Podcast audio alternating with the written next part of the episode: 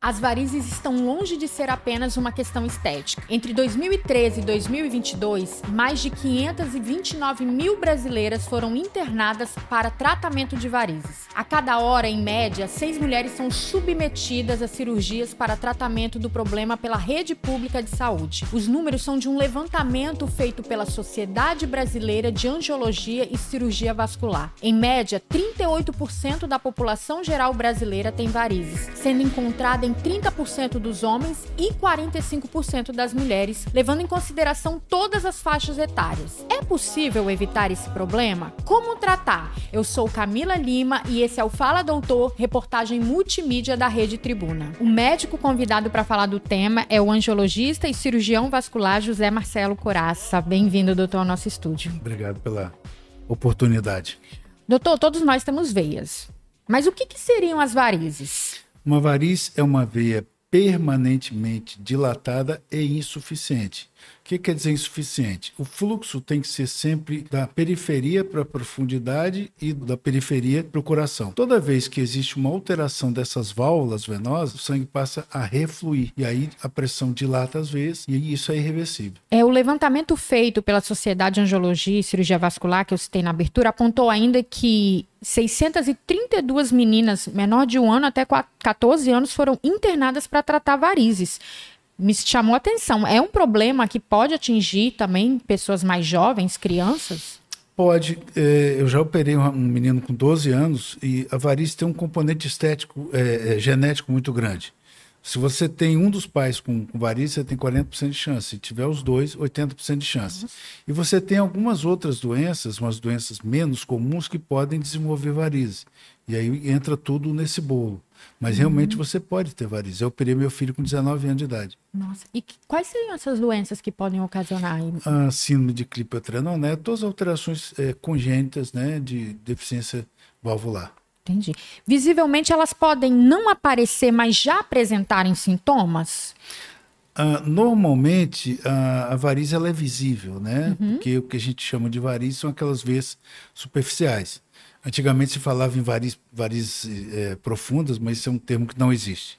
Normalmente, quando a veia começa a dilatar, é que ela é sintomática. Uhum. Você vê pessoas, às vezes, com vasos minúsculos, que têm muito sintoma. Você vê pessoas com varizes gigantescas na rua que não tem mais sintoma. Por quê? Todo vaso é acompanhado por um nervinho. Quando ela começa a dilatar, ela traciona esse nervinho. Essa alteração é, gera uma, uma, acidose, gera uma, uma má nutrição desse nervo e ele queima. Essas pessoas que têm varizes gigantescas, normalmente já detonou tudo, então às vezes nem sente mais nada.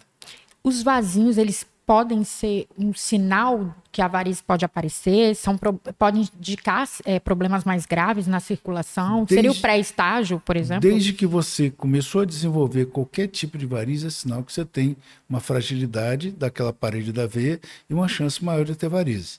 Nós temos, quando você fala em varize, nós temos as chamadas condições predisponentes e as condições desencadeantes. Predisponente é exatamente a sua tendência. Desencadeantes seriam gravidez, uh, obesidade, ficar muito tempo em pé, uh, pessoas às vezes que praticam exercícios muito, de muita força. Então, isso aí desencadeia a varize. Esses que seriam os fatores de risco específicos? Chamados fatores desencadeantes. Desencadeantes, né? E, e, quais que, os fatores existem fatores de risco também ou só desencadeante ou é a mesma coisa? Só me... Não, não. A gente não chama de fator de risco. Uhum. Chama de fatores fator predisponente, que é a sua tendência, e fator desencadeante, que são esses todos esses fatores que no paciente que tem tendência vai desenvolver. Você pode ver que às vezes um, um, fisiculturista, se ele não tem tendência, ele não vai ter varizes. Entendi. Quando que a gente deve se preocupar com as varizes? Sempre? Sempre é, é, é, importante você avaliar o seguinte, que às vezes a gente sempre diz que uh, aquela varizinha pequenininha é como se fosse um iceberg. Você vê a superfície, dali uhum. para baixo você não vê. Então, toda vez que aparece alguma coisa, é importante você avaliar por que, que aquilo apareceu, se existe alguma coisa a mais do que aquilo ali, e realmente fazer um tratamento ou uma prevenção. A gente está aí com altas temperaturas, dias quentes. As doenças venosas, elas tendem a se agravar? tendem porque o calor dilata as veias, né? Então elas ficam mais relaxadas. E você, nós estamos trabalhando contra a gravidade. Pessoas que às vezes ficam no sol muito tempo, elas começam a ter inchação. Por quê? Porque a, a, a veia já não funciona mais tão bem, porque ela está completamente relaxada pelo calor. Além de aumentar a, a passagem de líquido para fora da veia. Como que a gente pode aliviar esses sintomas? Esses sintomas, primeira coisa, você tem que ver a causa. Se for uma insuficiência venosa, tratar. Uh, se são só veias mais relaxadas, mas estão funcionando bem, você pode usar uma meia elástica, né, que é difícil no calor, mas existem medicamentos que, que você pode usar. E também, às vezes, fazer um repouso com a perna para cima. Elevar as é, pernas podem elevar, ajudar. Não é a questão de elevar as pernas que a gente sempre fala. Uh, principalmente as pessoas mais dóceis. Não, mas eu boto a perna para cima. Tá, bota a perna para cima e fica recostado. A, a, a, o coração está sempre mais alto. Quando a gente fala botar a perna para cima, é realmente deitar e elevar as pernas. Hum. As varizes, elas podem sangrar, doutor? Isso seria um sinal grave se ocorrer? Não, não chega a ser grave, não. É muito comum nos pacientes mais velhos, que tem aquelas veias roxinhas no pé, que a gente chama de veia em golfinho. Ela é uma veia que praticamente a pele já é parede da veia. E às vezes de noite, por exemplo, o pé coça, esfrega um pé no outro, acorda tudo sangrando.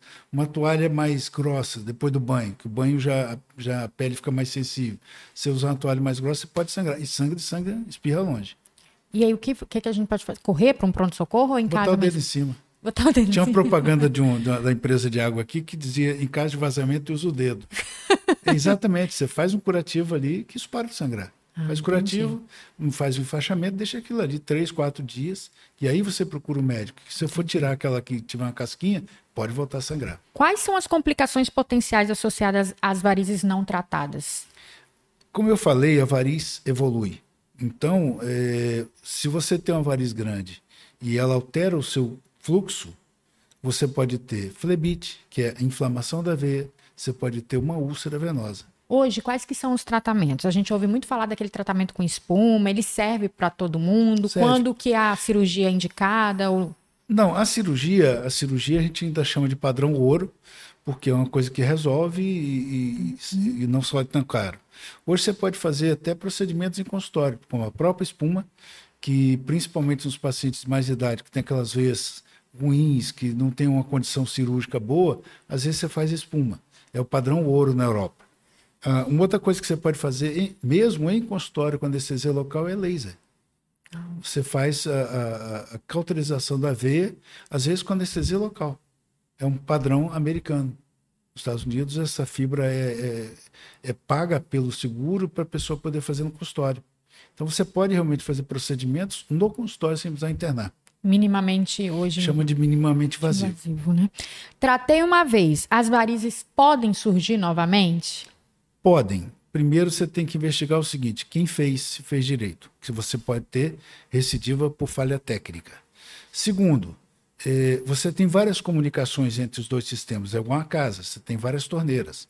Não é porque essa estava vazando que você consertou hoje que você previne que aquela vaza.